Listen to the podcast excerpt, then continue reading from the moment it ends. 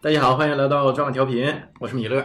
我是红楼，我是老纪，呃，今天介绍一位嘉宾啊，沈阳热心市民郑先生来跟大伙儿打个招呼。大家好。今天呢，呃，我们来聊一聊啊，就是今天不聊影视，我们来聊一聊，呃，在中年这个年纪消失的一群人，就是消失的中年人。呃，就从我说起吧，就是我身边好多朋友啊，基本上都是三十五岁这个年纪，然后在朋友圈当中，微信朋友圈当中，已经不发了，一年可能发不到五条这个朋友圈，你已经看不到他什么信息了。就是我们这个年纪的这一批人呢，就消失在不光是朋友圈当中，朋友圈只不过是他一个侧面的一个体现嗯，啊，实际上哎，各方面都在消失当中，好像他们已经就不是他们，是我们已经不是那么重要了。但按理说，这个年纪应该是社会的中坚力量，但是啊，你看从职场上来说，招工嗯好多岗位只招三十五周岁以下的这批人，这以上的呢就拜拜，对不起了，我们不需要。所以这一部分人呢，慢慢的，无论是在朋友圈当中，还是在职场当中，慢慢的都在消失。那我现在就合计啊，那三十五岁以上的人都干嘛去了？啊现在也有这个问题，就是都说啊社会上各种歧视嘛，你性别歧嗯视、什么这那歧视，都说女权嘛，现在吵得沸沸扬扬的，不就是因为这个性别歧视嘛？女权轰轰烈烈的现在做的，嗯欧美的、国内的都做这些东西，但是现在歧视，你发现年龄也得歧视，国外有年龄歧视吗？我就想知道，就国外招工就三十五岁以上的就都不要。国外应该说是在单指服务行业啊，服务行业应该是对年龄大的人更喜欢接受年龄大的人。你看国外一些一些那种比较有名的一些餐馆，他的服务生都是年龄很大的人。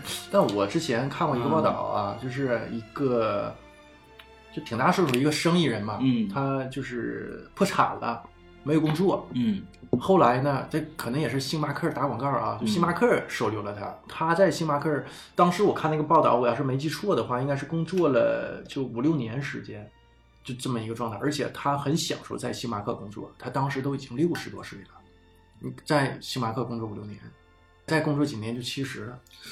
你看他们就没有这个，呃就是这种基础的工作，依然有年龄大的人在从事着。对，我们这边儿很少吧，就没有，不是说很少啊。我觉得啊，嗯这个应该还是一种政府的，可能有一种安排，有一种政策。拿你刚才说那个来说，嗯就是他年轻人肯定要比你这个六十多岁的人嗯办事效率肯定要高，肯定要高。啊，那那肯定是啊，你对吧反映你身体对，那状我况那我也用它，要么就是说政府会有这种要求，要么就是这种人文方面的，就是帮助这些老年人。你像我去这次去日本，啊，就非常明显，啊以前你都听嘛，说日本的出租车司机全是老人都是老年人对嘛，嗯对，前段时间还听了一个这个说法呢，呃，一个人坐出租车，然后呃，就是是一个老老年人嘛，是头都白了，一看就是个一个老大爷开车，嗯然后他跟他沟通说，为什么现在开出租车的都是老年人？嗯然后他那个角度和我们想的不太一样，他说的并不是说政府不让年轻人干，让老年人找份工作，他不并不是这角度，是年轻人不去干对，他说什么呢？是出租车嘛，这种服务行业会服务得很细致，嗯都是嗯，把年轻人照顾的不周到，而且是另一方面，年轻人可能不愿意，嗯他就说你得就是给人开门啦，帮人拿行李啦，吃口人儿的事儿，啊对他们就说不想向人低头。他说那你怎么想的呢？他说那啊我也没向人低头啊，我是向钱低头。更豁达了，看得更开了。对，但是这是一方面啊。然后我这次去就能感受到，肯定是政府有政策的。去日本你需要在飞机上填一个卡嘛，你来这儿入境申请表。对，就是你携没携带什么东西啦，嗯什么东西乱七八糟那种表需要填的。然后如果你没搁飞机上填，他们有那个专门的地方，有一个大块儿的地方是有那种自动的机器，嗯你跟那儿填，但是你肯定弄不明白。嗯它就每台机器都是自动机器嘛，但每台机器都配一个讲解员。嗯，这个讲解员，我看啊，目测没有六十岁以下，个啊，全是老年人。但日本情况啊，相对来说比较特殊，因为它老龄化比较严重，新生人口比较少，所以它不得不雇佣一些年长的一些人员。这个应该是我觉得肯定还是嗯这种政府的那种举措啊，就是你这些老年人可能干不了太多别的工作，啊，只能干一些轻体力。清对，理然后而且是更更细致的一些工作，对相对来说比较有耐心，是吧？日本的每一个停车场，差不多每一个停车场、都会有人在前面，就是这种指挥，嗯，都是老年人。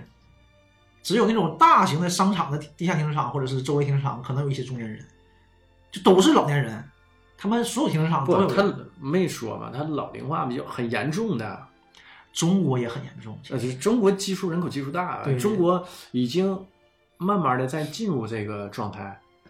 呃，现在啊，就是说好多工厂哈、我我不知道是真假，我听一朋友说的，现在大批的工厂在倒闭，嗯一个是呢经济下行，这个是没办法的事儿；另外一个啊就很夸张，招不上来人，嗯，招工难，没有人，因为我招不上来人，我倒闭了，夸张吗？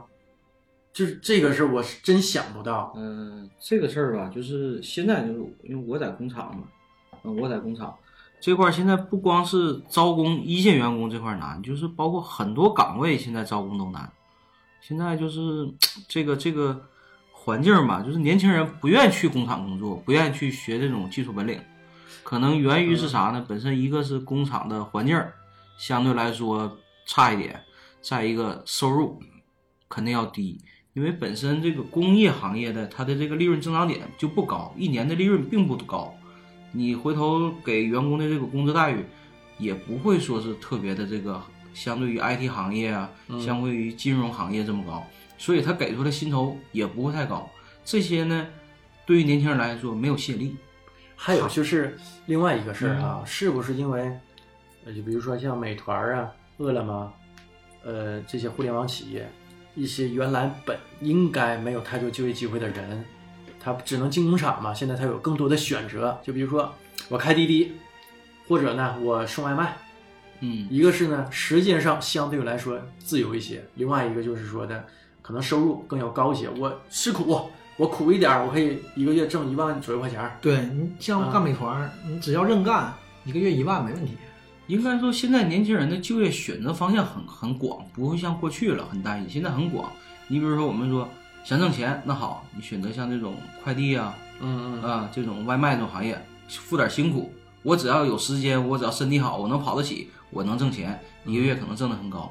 那么我想选择光鲜点儿的工作，你也能选择一些写字楼里，虽然说挣的不高，可能说福利待遇没有那么高，但是它很光鲜，一天可能穿着西服啊，吹着空调啊， 啊，上下班这种环境，就是说他选择的范围很广。再一个，现在这个给我的感觉就是，现在九零后即将要入职社会这这一批人，就呃是不对是即将要入职啊，哎这零零后都快入职了， 00后都快入职现在是九零后要眼瞅这一批人都三十岁了，对，就是说这嗯一波人对于财富的追求，这个心态是很急迫的。呃，可能说我们刚上班的时候，可能家长啊、父辈都会跟我们说，先从一线干起，慢慢的逐步一点一点干起来，它是有一个先学过习程积累的过程。嗯啊，包括呢，你这随着你的职位的增加呃变化，你的收入也会增加。但现在对于他们这个年龄段的人，他们这个时间在缩短。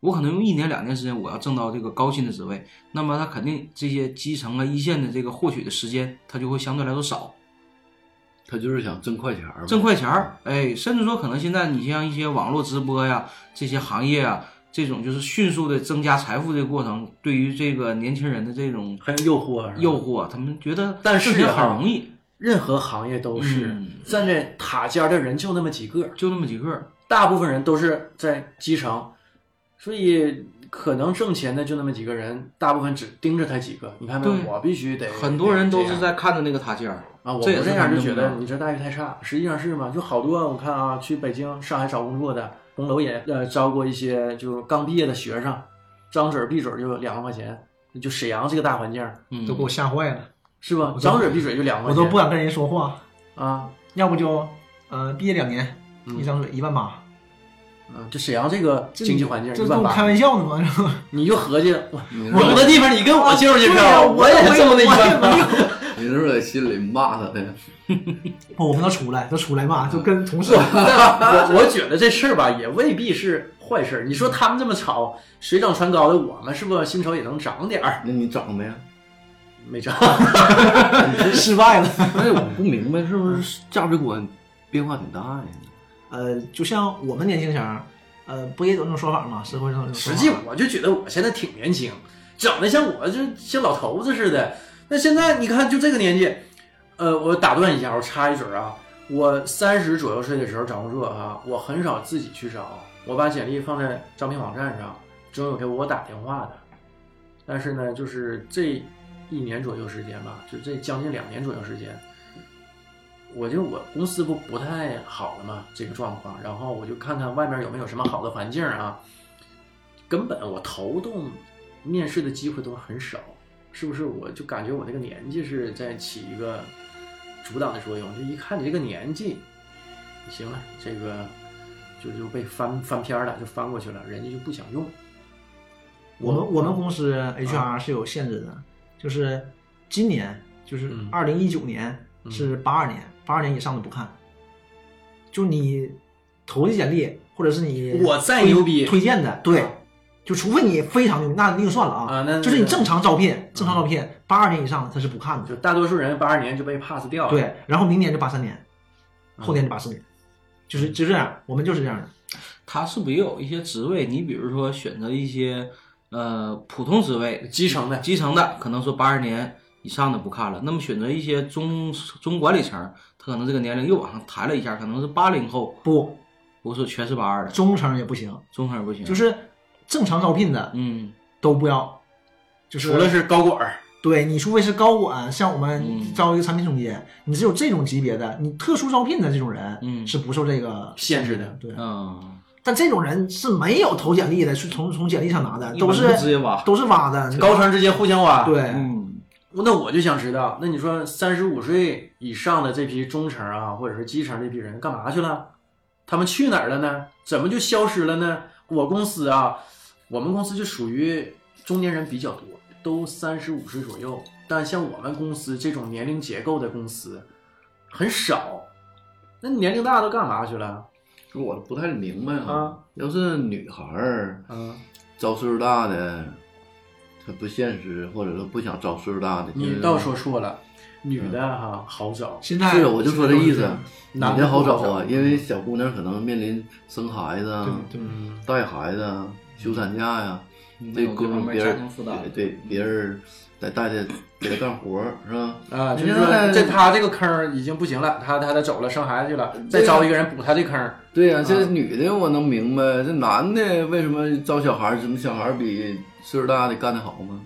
他不比你干得好，啊嗯但他不比你差太多，但他要的钱肯定不如你高，那我不对呀、那一招像你，所以那样的你我也没招招啊，啊。嗯对吧？你要一万八的，我也不敢跟你吱声，对吧？那你请吧，那嗯下一位呗，对吧？那孩子他们竞争力比中年人大大大多大了了，是对吧，因为你毕竟这种像我们这种工作，那我我不还需啊要太高的水平，对不？你二十七八岁儿也一样干，你有个三四年工作经验和你有十年工作经验，肯定不如你十年的，嗯嗯但是我不差这点儿，他要的钱也少，而且不只是钱上，他事儿也少。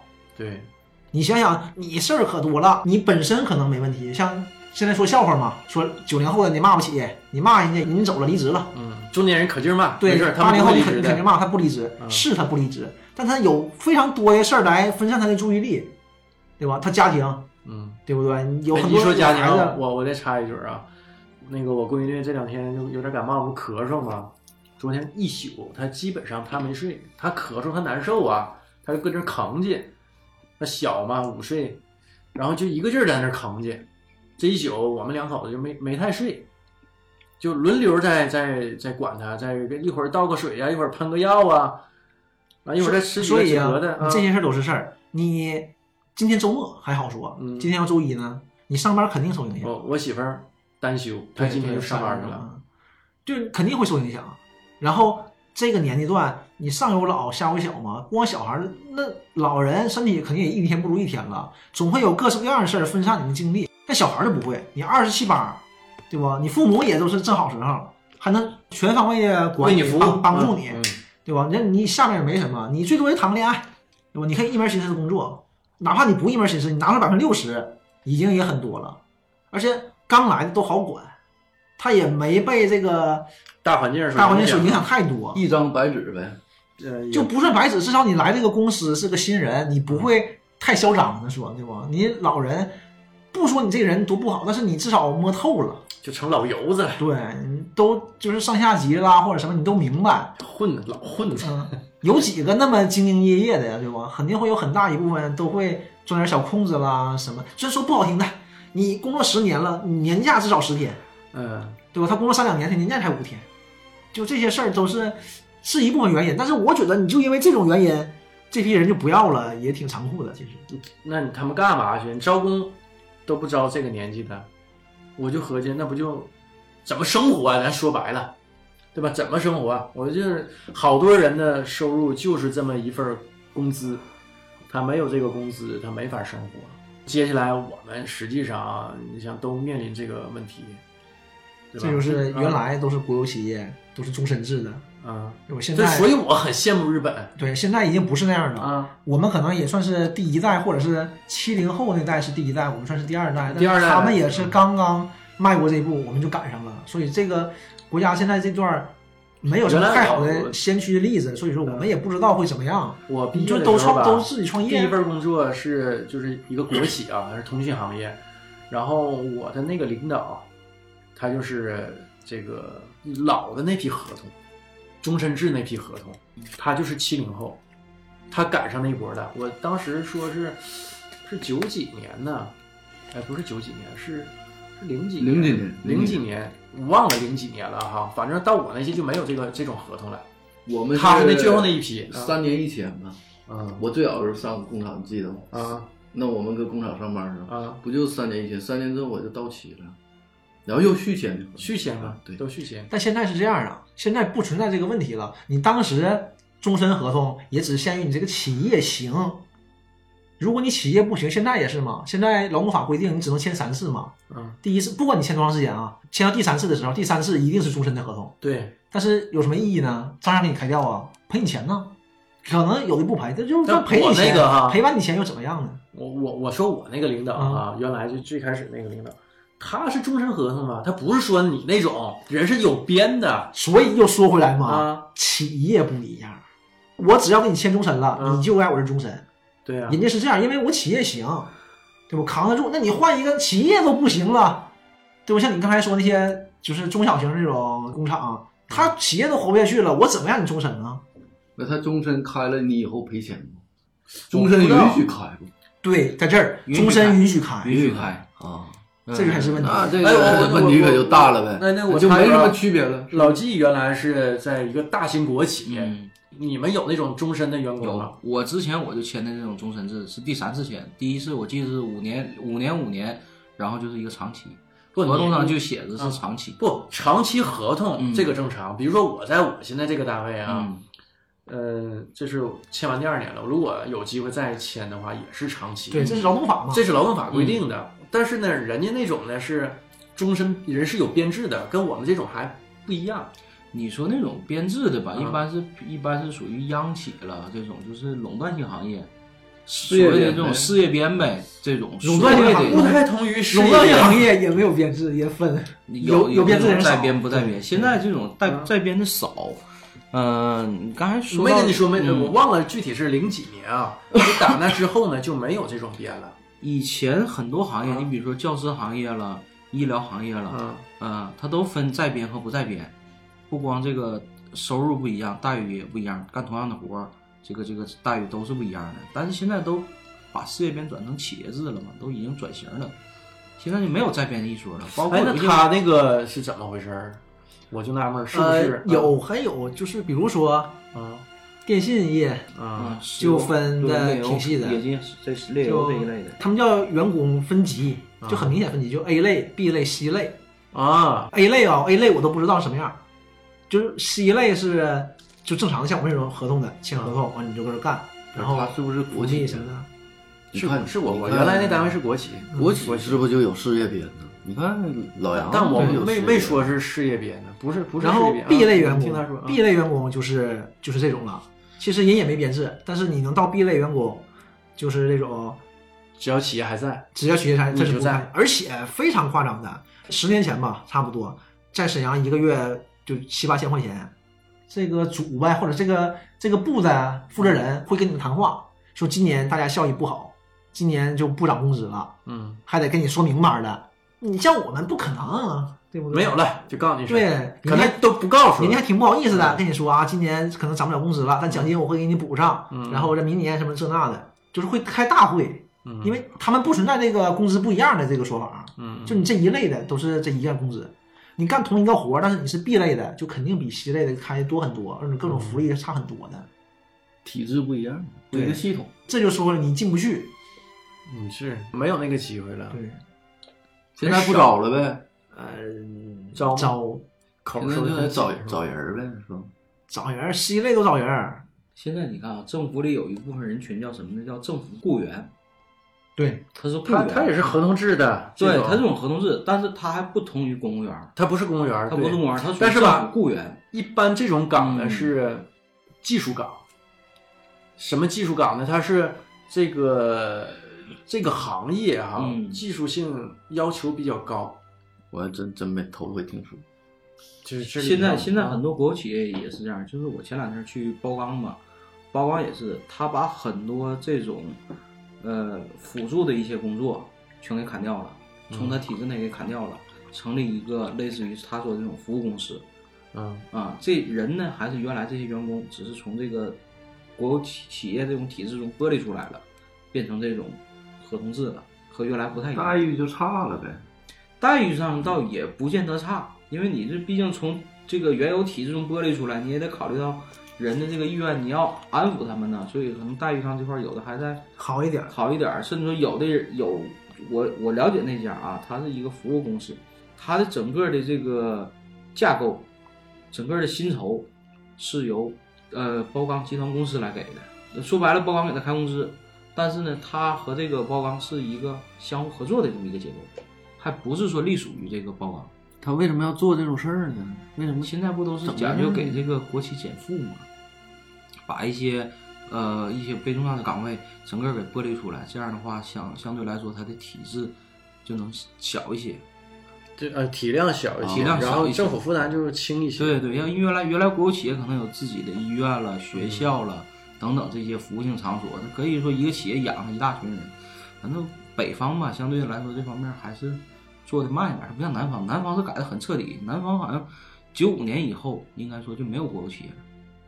嗯，啊、基本全改制了。那北方现在恰恰还是在，还是在这么做，包括现它在搞是的还是在一，个呃过渡嘛？你看联通搞了一个混合所有制，嗯，不就是这么这么个东西？就对吧现在都在搞这个混合所有制，尤其北方现在都在搞这个混合所有制，因为你一下拿掉吧，伤筋动骨，你对不太好种的，不这太好很大个利益，嗯，嗯，就慢慢过渡，慢慢过渡，但是我就觉得哈，你说我们将来面临的这个就业压力非常大还什么将来呀？啊，不是就在眼前呐对，这这对，迫在眉睫，就在眼前，我都可能说远了啊。嗯，你说去年我看一报道啊，这个事儿也整的挺大的，就是四十二岁这个中兴被辞退的员工跳楼了。然后实际这个人啊，照我们这个标准来看，也是挺成功的，挺成功的。年薪几十万，也近百万，然后有儿有女，那儿子呢九岁，女儿两岁，这多好啊！然后人家也挺牛的，南开在职硕士毕业，这也是挺成功的一个人。他就是不好找工作了呗？他是什么？呢？他在华为工作八年，然后在中兴呢，就是又工作了几年，然后就是因为一些内部权力斗争吧，因为他是一个中层嘛，他属于就被击败的那一方儿，咱这么说啊，应该是被击败的那么一方儿很正常啊，高层博弈失败了，啊。老大呢可能就带一批核心就走了，换公司，但是你下面这些战队对有问题的，就都会被剥离，那么都辞退呗，那只能是这样。这个人呢，当时是什么情况呢？他不太满意这个赔偿条件啊，就是当时给他的赔偿条件就是 N 加一，他也就干了在中兴干了六年左右时间吧，那就是七个月工资，不够干嘛？他两套房子都在还贷，压力非常大。他当时吧手里还攥了一些中兴的股票，他觉得是可能你给我的赔偿不太多的话，那是不是股票上你能抬高一些价钱，把我股票给收回去？结果呢，两块钱一股，他股票也不是那么多，就非常低了。他说是去年，就是他在跳楼的前一年啊，还是前两年，被辞退的人都是四块一股，这个股票被收回去的。他觉得最次你不能说低于那个四块吧，他还觉得应该比这个四块再多一些。结果谭跟他辞退的负责人说就两块钱，就这样。就是这哥们儿就心理落差挺大的。然后就在单位公司的办公室就跳楼了就，四十二岁。按理说，现在这个不是他不好找工作吗？嗯，肯定很不好找，因为你本来你想你四十二岁，年龄咱不说啊，你是个中中端的管理层，中层中层对，你就不太好找工作。你想去这种大公司，位置不多肯定是对，位置不多，一个萝卜一个坑啊。而且吧，尴尬在哪儿啊？无论是他这个职位上，还是他这个年纪上，咱这么说吧，都有点高不成低不就。对，就我们也是面临这个问题。你说他是基层吧，咱还不是基层；你说高层，咱也没高上去。这个年纪呢，还卡在这儿，这路就挺窄的，窄。而且沈阳这个就业环境还跟人家深圳比差太多了。他就是说，嗯，这个生活落差挺大，生活品质一下下来了。对呀、承受不人了嗯对你这个人吧，从低到高这个没问题，但从高到低很难呢。而且他还没走这步呢，嗯他没到那哎步呢，他对预期到就会很很难，然后可能也是也是急火攻心呗，这个劲儿转不过来，一生气我我看那个报道啊，就是记者采访不是媳他妇是儿不是啊，心态？肯定是心态不好不太应该是有被点这问题个了。被未来给吓到了。我看那个他媳妇儿啊，就是接受那个采访，跟记者说的，就说走的时候啊，我还跟她聊呢，就跟她丈夫，就说你别上火、啊哎，咱这个条件，对吧？这个年纪，按理说正是当打之年，而且你看你在华为都干了那么多年，对吧？又在中兴也是这个职位，你怕什么呢？宽宽心呗。对，就给宽宽心。但是他媳妇儿也确实是这么想的。结果儿他走的时候呢，他他丈夫就嗯也没说什么，在他媳妇儿再接电话，就这么个电话，那老头儿没了。不是他这是不是因为男性男人这么那个有事儿都憋在心里？哎对呀而那且肯定是这样，憋大了好多人都这样，而且他这的个压力很大应该他说男性的承担压力的这个能力要弱于女性，是吗？有这个有这方面的统计，嗯女性在面对这种压力或者是这种危机的时候，女性往往她表现得很坚强，而这个时候恰恰男性表现得很弱小，确实有这方面。不光是心理上的，嗯生理上也是，生理我知道，那女性长寿嘛，不是有啊，是就是生理啥意思？嗯就是负重方面儿，就你同样体格的男性和女性啊，你负重就背东西，最简单背东西和拎东西，啊，男性是拎不过女性的。就说按这个比例来说，对，啊是吧就比如说你俩都是身体素质差不多啊，就体重差不多，肌肉成情况差不多，你能拿五十斤，他们拿六十斤。其实不像我们想的那样，男性要更强，不是那样的。并不是那样你之所以强，是因为你本身体格就比他大。就基数大，对，我基数大，所以我这个可能数据上来说，真更直观一些，我都要比女性强。但实际上呢，你按照这比例缩减的话，就不强。对，你说男性要是压抑时间长了，是不是也突发事儿，有点事儿？对呀、很所以容易很走极端很容易崩溃。你看一因般为崩溃任何的，人，你这个负担心理负担太重的话，都容易走极端，这也不分男女。但这是哥们儿平时负能量也挺多呀。嗯可能很长时间了已经对。比如说，你像这种，但是你看看嗯啊，他这个从华为嗯，华为，说实话，这是咱国内在这个领域来说，就通讯领域来说是顶尖儿的公司了，没有比它再好的了。从华为跳到一个不太如华为的中兴，因为华为老加班儿嘛，然后他可能也压力因为大压力大，所以才跳这个槽，就觉得中兴可能这个工作压力会小一些。结果跳过来呢，又摊上这么一个事儿，搁我看呢，就是无路可走。我从华为离开，我去中兴；从中兴离开，我去哪儿啊？我没地儿去嗯啊。下家不好选了。这种人啊他都是肯定是已经考量过很多了，他不会马上就有这种悲观意识的。当时这个事儿，我觉得也不会是马上发生的，可能这种派系斗他争，一直在这个圈子里。对，而且派系斗争就眼看着不行，要失势了，也明白，然后那你就找下家呗，可能也找后路。对，，也也找了很长时间，没有太满意的，所以也是正闹心的时候，然后再碰到这些乱七八糟事儿，长期积累下来，肯定是我们啊再说点别的啊，就是 职场上有嗯这么些压力。你看健康上，你看我这两天我脚不太好啊，脚后跟儿有点疼，然后我那天就去看了一下嘛，嗯呃就说是有点儿就是跟腱炎，嗯然后回来呢，我给我一同学打电话就聊一聊嘛，然后他就跟我说什么呢？说的哎，你看啊，咱这个年纪，实际也不大，三十五。我爸三十五的时候，那身体杠杠的啊，正但当他年的对呀、但他跟我说什么呢？他说的我同事，他同事，八五年的，这两天呢肾衰竭，也不是这两天啊，就肾衰竭，这两天等着就换肾呢。然后他另外一个好朋友也是前同事，心脏要支架，说不行了已经，就这么个情况。他那个前同事八四年的，跟我们一边大，正好三十五。不是他，你们唠完之后，你是不是这跟腱炎是不是又中了？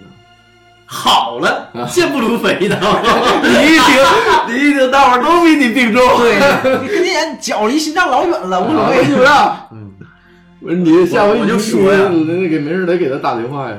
我我就说这个事儿啊，就是这个健康上也遇到了很大的问题。就是现在哈，我不知道你们啊，我就是有时候体检哈，我还挺害怕。我去年都没有这个担心，等到今年一说做体检，然后体检之前不行，这个晚上就头十点上床睡觉，就提前一周就开始规划自己的作息了啊。然后那个早上早点起来，我以为然后你能是运动尽量运动运动 啊。嗯，那你这这个他担心 查出点什么事儿？嗯我以为你睡不着呢，天天晚上。我觉得就是这样的，就是我们这代人，这个年纪的这这批人吧，可能就不太好这件事儿，因为你也没有父辈那种当年的工作强度，对不？人家他大们部工作分强度不大，大部分都是都有点体力劳动或者怎么样的，对就对他对身体是他身往身体素质，或者是说啊，咱再往前说，他们年轻的时候，人家玩的和你玩的也不一样，对人家身体素质肯定比我饮们食习强惯也不不一那样。红楼他爸身体也特别好，啊我见过，嗯对我特别精壮那种，跟他不是一个类型。我你爸啊是没事儿跟公园练杠的那种，我现在也不练了，现哗在哗现在那个乒乓球，来回转，他年轻前儿就是就是就玩这个的，都是就是参加区里比赛的，都是这样的选手，所以就完全不一样。你看我们小时候玩啥？你踢足球、打篮球，你打多长时你间？打啪去嘛。啊对，而且你正玩的正开心呢，正长身体的时候，哐转向了，啊互联网时代来了。我以为咱们小时候都跳皮筋儿呢，对呀、穿蹦儿是吗？跳皮筋儿、小皮球儿、架脚踢。 什么马连还有二十一个小姑娘得拉 倒吧，不然那你还也不一定能跳过小姑娘呢。跳不过。嗯，小姑娘腿长啊呢。那你是真不了解我。 我我我就说啊，就是哎呀，这要不这你块儿脚现在不行了，对那我个，主要脚不行，要跳的老花了，我告诉你，贼浪。啊 要不是哎你我们我老们现在就是这批这代人啊，就我们这代身体都非常囊，没有就是就是呃，怎么说呢？你工作，你像我们一般工作啊，就坐着嘛，对长时间伏案，嗯就现在造成我呢颈椎和肩周特别不好，完再加上脚后跟儿，你说那身上呢哪还有健全地方？啊上山下没没老老拉地肚方子，就是这种生活习惯呐、生活方式啊，和上一代人完全不一样。我们是饮饮食是吃的也不行。对所以说身体素体质脂肯定对，要我差。还说完我嗯那个我我那个同学啊，嗯就是他说他。呃，也之前那个工作老倒班儿嘛，完了说他身体也不行，说心脏不好，完了加班儿加的，倒班儿倒的，那一天晚上上班嘛。完我说以前那不都工厂，你看我们父母不都工厂工作嘛，都倒班儿啊，我没听说过谁心脏怎么的。我爸那咱不说身体杠杠的，反正你这这也六十多岁了，对吧？也没说他妈三十五岁、四十岁做支架。完，他跟我来句啥？他说你现在呼吸的这个空气，还吃的这这些东西都不行。但我我知道的真实情况是什么哈？以前我妈家那楼，那个就旁边儿不远地方啊，冶炼厂，对那空气可比现在差多了。嗯我就觉得，那起码就说的我我我妈家现在啊还在住那个楼吗？嗯，那个环境儿，现在可比以前要强多了，就这么个情况。那你嗯那个就是以前还不如现在呢，我觉得还是以前的人身体素质能好一点。嗯我而感觉且你就想对最简单的，人家早上上班，晚上下班都是骑自行车的，呃咱那倒咱不说是别的，对吧？至少这个就比你强多了。嗯，而且工作的这个，呃，人家具体做的工作也是全身都在活动嘛，抬动对，这至少搬动不会这一直个在伏案，一对直保持不动。我们从小就这样啊，至少咱说不往太远说啊，你上大学开始就开始上网，你上网是这么做的，嗯你现在工作还这么做的，嗯而且你本身就是身体肌肉锻炼的就不够，就已经无法承担你这种就是关节的这种压力，嗯对不？你因为你肌肉本身就不强大，所以嗯都是问题。像我刚才也说，你如果你核心力量贼好，你腰椎肯定没问题，但像我们这种都不行的，你腰肯定不好，你天天那么坐着。呃郑先生腰应该好，我身身郑先生， 不是我，你看我没事儿身体，你不是号称铁西腰王吗？ 那不是我也我也已经搬家 了，我已经长白腰王，不是这边混了。长白腰王，那长长白你排不上号是吧？长白腰好的太多了是吧？长白都是白领儿，嗯白领白领腰都好。那我也白领，我腰不好。 你白扯，你干啥去？你 你这领儿可能不经常洗呗。黑了是吧？ 没那么白了。 是，现在你就说心脏这个问题，那可邪乎了。我现同在事更多，嗯干互联网行业，我觉得更多。对你总能听说我们我更嗯前两狠天啊，就看到一个图片，就网上，然后就是也没说是哪个公司，就是程序员嘛，然后干干活就人就倒那儿了，然后就叫了幺二零，没抢救过来，猝死。呃，沈阳还少。你嗯像北京中关村那种地方，或者是上海那些、这些集散地，嗯非常多的，总会有这这没了，这是就而且贼狠，这不是什么心脏病啦，像你说什么腰疼胳膊疼，这都不是事儿，人直接就完事儿就没了。嗯，交代了，对你，像总会有特别嗯，特别中关村你，看最近总会有一开的多呗。呃，开多是一肯定有肯定了，开多是一方面啊。咱现在说回来，就是这个要说到这个中年人疾病这个问题，啊现在最明显的总有这个词儿过劳嘛。过劳死，不是犯得上吗？他这是干这活儿犯得上吗？呃，你不觉得有什么？你想就加班呗，你就加班，你就晚回家人家。啊他没意识到有这个风对，险。你不觉得就是加班很累，但你根本想不到它会这么严重。但是吧，过劳死这个词啊，是最先是舶来品吧，日本那边过来的。日本人多，嗯，但是呢，从医学上来说啊，我最近就这两年我也看这方面相关的一些报道，没说过劳死跟加班之间有什么具体的联系和关联，没说。但但熬夜这个东西还是对身体，而且你不只是熬夜，你可能不熬夜，但是你付出的辛劳太多了，你可能就是比如说每天八小时工作，你这八小时会充分的工作。当然了，我也没见过这样的啊，这么这么厉害的也没见过。现在好多哈，工作时长都是在划水摸鱼，对效率不高。效率都不高，因为什么呢？我不让走是。我之前有个，我也有一段时间啊，就沈阳一个互联网公司工作的经历，下班不让走。企业文化嘛，就是这个企业文化，我也不提那个公司的名儿了，也是之前比较大的一互联网公司啊，互联网公司，互联网公司啊，在沈阳的一个分公司，现在已经撤出沈阳了。那我下班下班走的嗯时候，但总部还在，下班走的时候不让走，你必须得下班。完，我说我没活了，我活干完了，那也不行，我就不太理解啊，那就会造成员工的这个就是工作效率会非常低。反正我也知道我下班我走不了，那抻着干。那你说我待着干嘛呀？比如说五点了应该下班不让走，那我就非得抻到七点。那我这俩点我干嘛？我就这俩点干活。但是有个问题，啊还有别的样的问题，就是如果你不加班这俩小时，嗯你也这么干，那你效率就更低了，对吧？比如说，呃，你一天干十，你上班十个小时，嗯对吧？你趁着干，你能完成四个小时的工作。但如果一天只工作八小时呢，你可能只能完成三小时工作。那也不一定。哇你看我现在的领导啊，就我现在 team 长，呃，就工作效率非常高。早上去的非常早，因为他送孩子嘛，年纪比较大。咱们八点半上班嘛，那基本上七点四十就能到公司，七点半到七点四十，完基本上十点他的工作就做完了。最近我们活儿也少啊，要不就是说他在公司工作了，这应该是第七个年头吧。这七年基本上除了特殊情况啊，没加班儿。我们加班儿是要打丙役，要申请的。完，他那天问我，就有点事儿，咱加会儿班儿吗？哎，这个加班儿丙役怎么打呀？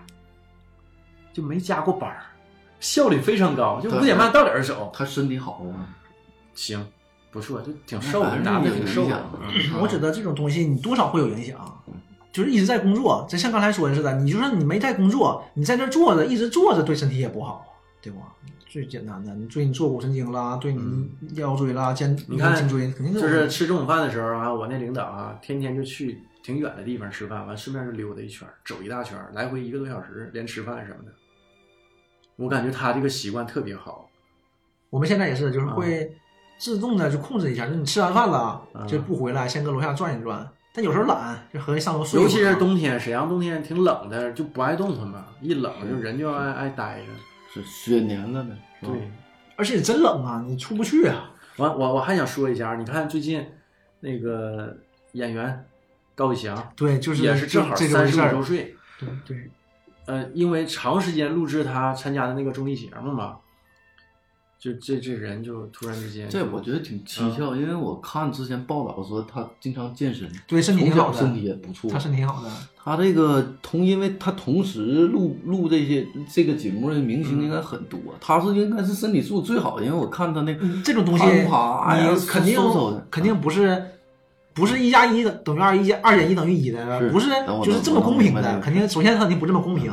第二，它应该不会是因为就这一个节目，可能也是因为这段时间同时或者录很长几个节目很他那个很长节一目段时啊间。他这个到底有没有关系？你看录综艺节目，咱们看看他这综艺节目啊，就呃，就像我们录节目一样，可能录俩点儿，最终剪出来要四十分钟，这不经常的事儿吗？他们也是，就录老长时间了，而且尤其是前期是什么情况呢？有可能这一白天都没录上，一直在准备筹备，然后呢，待了一白天，啥也没干上，到晚上说吃饭吧，吃完饭了，行，开始录吧，一宿。呃，他这个还是这样的，这演个我员演戏不也是一宿对吗？这个我看了一人家下，后场嘛，嗯他这对个不仅是你说的这种，他嗯是他们这个场地是租的，大部分都是租场地嘛。他这场就是这样的，从晚上十点到凌晨六点，人租的就是这个场，哎，就只这个能时间段儿啊，只能晚上演，就是连续这几天六天吧，或七天嗯都是租的，就对是晚他场。晚晚场便宜嘛，对呀、啊可能是，或者是你白场你可能也没没租到，费用低但你白天你也不是那种白天睡觉的人，啊。对吧？你可能也补充的不是特别好，而且可能不只是这几天的事儿，可能之前也会积累他这个身体就有点问题，对吧？或者有点小感冒啦，或者身体不太没好当回了事儿呗对，然后就赶上了，顺劲儿嘛，可能赶上了，你心脏一下子就不太好，倒下就没起来。对，这身体这个东西确实肯定是这样的肯定是有积累的，对有你积不累，可能有不积像累，不像掰腕子，你有劲儿就是比我劲儿大，你就是比我能掰，寸劲儿你这块儿。嗯对他肯定是有积累。但这个也是也是个警醒吧，还是挺危险的。你看我有个客户啊，我的客户呢是零八年认识的，呃，从一三年开始吧，他病就不断。这客户男的女的，男的，嗯嗯，这客户我给他打电话大概呢，多大年纪？他是八一年的，嗯比我比我们就大三岁呗。嗯，他呢，一三年开始身体就不太好，但这个客户三十三呢，呗，我就是十点半之前吧，几乎不会打电话，他就睡觉。他一三年开始呢，一二年开始就筹备开一洗浴，那洗浴我们不都去过吗？啊，就那个泰式的那对，个，泰式那洗浴，完事儿整个呢，在一二年、一三年就就一直挺忙，忙呢就是经常熬夜。再一个，他有个问题就是啥？我觉得可能会有关啊，就是他吃吃荤的吃太多了，从小到大呢就爱吃肉，一口绿没吃过，不能吧？就是从小到大就差不多呗就。对，就就是不能说绝对吧，对他对这个东西就不太感兴趣我问过这他个啊嗯，对这个东西就是口感不好，他也不吃这个东西。完事儿呢，一三年就出现什么毛病呢？血压有点高，迷糊。完去那个东京总院那个华强院区呢，他去住院去。他能开启洗浴呢，他条件就不错。对对，我去了，那住院算我一个大客户吧。他住院呢，跟那个录音总院最好的那个房间住的，我去看的时候呢，整体状态都不错。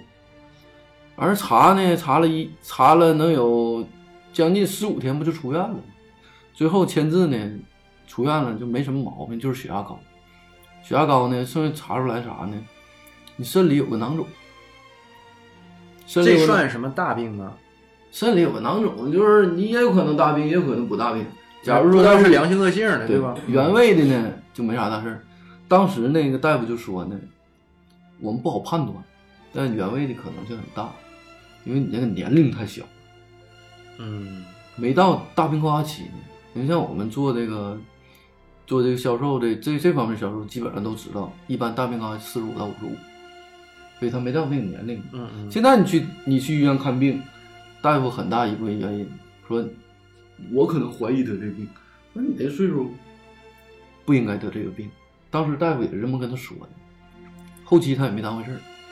完，洗浴呢就要开起来了，整个到一四年的时候，整过了一年了吧，一四年的时候，他高血压又发了。完事儿呢，他有个朋友，嗯就是他在英国留学的时候啊，他的室友关系不错，在北京。他母亲呢是北京协和医院营养科的一个主任，家庭条件也特别好。然后他就去北京协和医院去看去了。正常你在协和医院呢看这个肾里的囊肿呢，他是一四年看的，你可能一五年、一四年十月份看，一五年四月份才能看上，啊属一于直住院看上。排的啊，你大约大约，我当时听说的是啊，我印象就比较深，半年吧，半年能排上。而他们找的人就直接给他看了，直接给他看了呢，就说你这确实是个囊肿。他说你头一年可能只有小指甲盖儿这么大，现在长到多大了呢？嗯现在长到整个大拇指头一节这么大。那你现在最好是把这个手术做了，然后可能会影响你的高血压，就这么来的。啊，然后做呢，当时呢他也没当回事儿。你想吧，他从一三年得这个病到一四年开始，他都没在乎。过了一年了，你说他能当回事儿吗？他还是不当回事儿。对，也不太严重啊，没有什么对呀、病变现象。再一个岁数也小，嗯完整个呢，这个大夫说呢，他是一个六十多岁一个老大夫，协和医院当时是我听他说哈，最好的内科大夫给他做的手术。这个手术怎么做呢？是微创还是怎么的？这个手术就不算微创了，嗯从你这个后屁股的肾的位置给你拉个口，嗯拉个口呢，把这整个肾的所有的连的东西全切断，把你这个肾拿出来，在冰柜里挪到一个冰柜里，挪到冰柜呢，这个冰柜在冷冻的同时呢，啊把这个肾给剥开，然后拿医疗器械把这肾里边肿瘤给挖出掉来，，哎呦我去，哎，然后这个狠呐，你这这个肾呢现代科技是缝合不上的，啊，然后整个呢，十五分钟之内必须把这个彻底给挖掉，然后再挖掉以后十五分钟安回去，超过十五分钟这个肾就坏死了。我去，那你嗯是做这安个慰鼠标大夫可太牛逼了，对呀、哎，这是整个协和内科大夫里边最好的大夫。你一般他说我给一般人做手术，就是我给他肿瘤拿掉就就可以了。那你是这个谁谁谁，嗯，有哎因这为层关系因为啊，他这个我这个客户他的同学嗯也算我的客户，他家就嗯，条件特别好，所以我觉得他母亲那个位置应该挺高的，嗯给嗯他找这个大夫。十五分钟安回去之后呢嗯，把所有的连接给你缝合了。嗯，嗯，你想想，现在科技已经达到，就是医疗手段已经达到这么先进了，我估计这个手术只有北京、上海能做，其他地方 够呛了。呃就协和，嗯然后给他整体这个这个口啊，他给缝上。嗯当时我没去看，嗯太远了。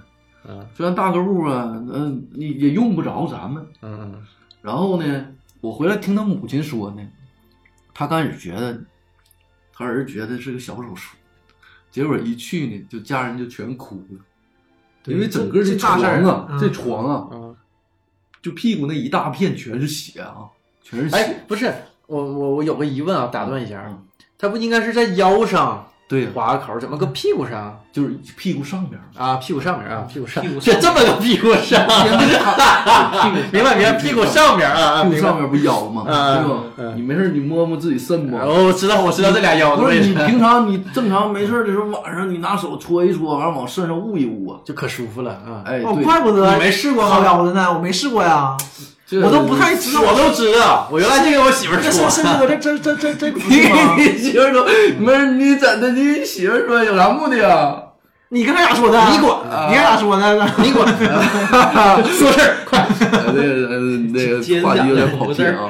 这 样 完事儿，因为他这躺着啊，这刀口啊是因为屁股啊一压呀，对，这对他只能趴着哎是吧？不是不是，他正常啊的就屁股就是正常往下一压啊吧，他这个血就出来往下流，导致他这个半床那个屁，就是他已经从那个就是手术室出来了手术出来了进重症，进重症以后呢，他家人出一出来一看那个床啊，全是血，全是血，插的全是管子。然后呢，这个手术呢就比较成功，啊，挺成功。挺成功。然后呢，因为我们公司报销吧，嗯后来呢，就是说怎么算大病，算大病呢是给赔了十万块钱，因为他这个肿瘤呢是恶性的，哎呦我去，幸亏做了，结果他这恶性呢发展一年多了，也没太大，没，飞。没飞，嗯，捡条命相当于。正常的话，他这个位置比较好，肾整整个给他包住了。这个肾呢，基本上这个肿瘤结节是不流通的，啊，嗯，正常流通的就长到肺子里了，对就对是他这个是流通，这个人就是有你肺肺子子里快速长结节了，所以他八一年的，从那以后，你看啊，从那以后，那一四年的事儿吧，一五年、一六年就恢复不错，嗯，他得年然后年呢得去体检呢。他就就经常去复查，嗯他也去协和，到了他就复查，做个全身检查，那、关系到位了。嗯然后呢，整个一六年、一七年就恢复不错。后来我就经常见他们，经常几乎年年都见，经常见他我就去呢。我问他，我说，我说哥，你那个现在恢复怎么样？哎，我插一嘴啊，就是郑先生是嗯保险销售人员，我得跟听友们解释一下啊。对对对对对对。完事儿呢，我就问他，我说恢复怎么样了？恢复挺好。我说你现在生活状态还是这样啊？天天熬夜，基本上他是就是两三点钟之前是睡不着的。呃，就有凌各种晨两三点睡着，凌晨两点钟，哎，就是各种事儿，基本上他就是从凌晨三四点钟开始睡，睡到十一二点，那他这个作息也不太健康啊。相当不健康的。要我刚才说，就是嗯说高以翔这个是不是个案呢，还是怎么的？后来我突然想到这个事儿，嗯然后你看啊，我就问他妈，我说他还睡这么晚呢？他妈说睡得晚。我说姨，那你必须得让他早点睡呀、我说那现在吃青菜吗？他说现在吃点青菜。嗯吃点儿，吃点儿， 嗯吃点儿青菜了。所以我说吃啥呀？他说吃点儿小白菜穿丸子， 还他妈在吃丸子，白白菜白菜可能上面飘的他给挑两页他啊， 给受不挑了两，页啊。那底下的他可能也不行。嗯完事儿呢，他从一七年开始又来病了， 这是什么 病？什么病呢？痛风。啊，哎痛风呦就是哎就是这回事 儿。我一打电话呢，我说哥，你现在还这样啊？他说还这样。我说那你现在得这个病痛风啊，痛风犯了时候，我说你看呗。他说全沈阳市大医院都要看遍。我说那能治好吗？他说肯定治治不好啊。对治好这啊东西只能养，对，控制控制控治制好好。这这这病治不我了说。你正常的，我遇见的，我知道的，这大老板呢，花几百万上这个国外去治也没治好。我说你疼不？他说犯病的时候疼。后来呀，我听他妈说啊，一犯病的时候，嗯，俩鬼拄着搁家，脚离不了地，疼的满脑全是汗。对，哎呦，我说哥，你也太坚强，这事儿你没人跟我说一说，你缓解缓解。他说嗨，用不着，这大岁数了不，。他跟你说活你的毛 啊，你还得给他治不是，我们是我们是一个很好的倾诉对象嘛，嗯我们比妹子也擅 长。人家不是心里有事儿要我感觉身体有事儿吧，你说也没用。要不怎么对对你要是我遇着点啥事儿，我心里憋点事儿，我这这个个得说出啊来倾诉一下，对舒不舒服？那以后一身般边都有是倾诉倾诉，舒不舒服，是不 是？保险销售人员还是有路子的。我愿意，我愿意倾听客户的这个烦恼，对，对吧有问题我给你解决。对吧然后咱们也积累点儿这行业经验，对不对？完事儿呢，你听我说呀，一七年痛风来了，好了，高血压也来了，这回高血压不知道啥毛病。啊一七年、一八年呢，我经常去见，就身体就不错，没事儿喝喝茶。我人 我说你怎么痛风这么严重还喝茶呢？那就戒不了，而烟呢，哎痛风不能喝茶吗？痛风理论上是不能喝茶，因为茶里有嘌呤。啊，你就只能吃嘌呤少的 食物，然后呢，没事儿他请我吃饭，这嗯哥呢，哎，特别有大样啊。咱岁数不小了，他岁数不小，没事儿请我吃饭呢，吃什么呢？吃鱼锅，八里鱼， 白鱼锅，还能吃呃鱼强哥挺好，白鱼 锅。我就觉得这 是呃，完事不儿会正常人正常吧？吧？这个海鲜 就是嘌呤比较高， 他吃到然后火锅那里边嘌呤也高，完海鲜碰火锅这高这上这加是个高。常识吗？他说那个，但确实他生病的时候呢，就药顶上，对，都是药顶上呢，缓解不了疼痛，但是可以减少他这个病的天数。对，完事儿等到一八年的时候，一七年、一八年身体就不错，完事儿等一九年呢，头一阵儿呢，那就今年，哎，我接到他妈电话了，因为他妈的有个妹妹是我的客户，这个妹妹啊，这个妹妹有个毛病，就是眼睛呢不太好。完前一阵儿呢，就是他女儿去世了，嗯，他女儿也是我的客户。我跟你讲，他女儿啊，他女儿怎么回事呢？这这一个加一个，他 妈刚才讲完讲的不是真强大啊！这是全家没放没放下气味当中，他女儿是怎么回事呢？你听我跟你讲啊，他女儿是零八年他们一起，他和他他妹妹和他姐同时给孩子买的保险，他女儿呢，就是同样买的同一个保险啊，这十年来没犯过病，他女儿挺胖，就能有个一米六三六四那样吧，大概是两百斤吧，啊，那是从来这十年啊，到一八年开始，一九年啊，十一年了，没生过病，身体特别好，没住过院，没报过销。完事儿，一九年的时候呢，十月份的时候给我打电话，说脑出血。我说怎么脑出血了呢？突然，然后说就是突然间就觉得有点头晕，头晕的搁家头晕。然后他妈和他家离得挺远，他妈就去他家了。到他家的时候，他姑娘就单身啊，他姑娘就起不来了。他姑娘是八二年的，比我大两岁啊，然后就起不来了。起不来呢，说就有点恶心，想吐。他妈就打幺二零，幺二零，这个急救车就到他家了。到他家过程中呢，给他拉到医院，就是我没记错的话啊，就是省肿瘤医院。拉到省肿瘤医院的过程中呢，他就想吐，这吐的过程中没吐出来，到省肿瘤医院一看脑出血，嗯，脑出血进 ICU 了，脑出血进 ICU 呢，就抢救，抢救呢开颅，他姐呢就是那个那个老太太就给我打电话、说脑出血算不上大病，能不能赔钱？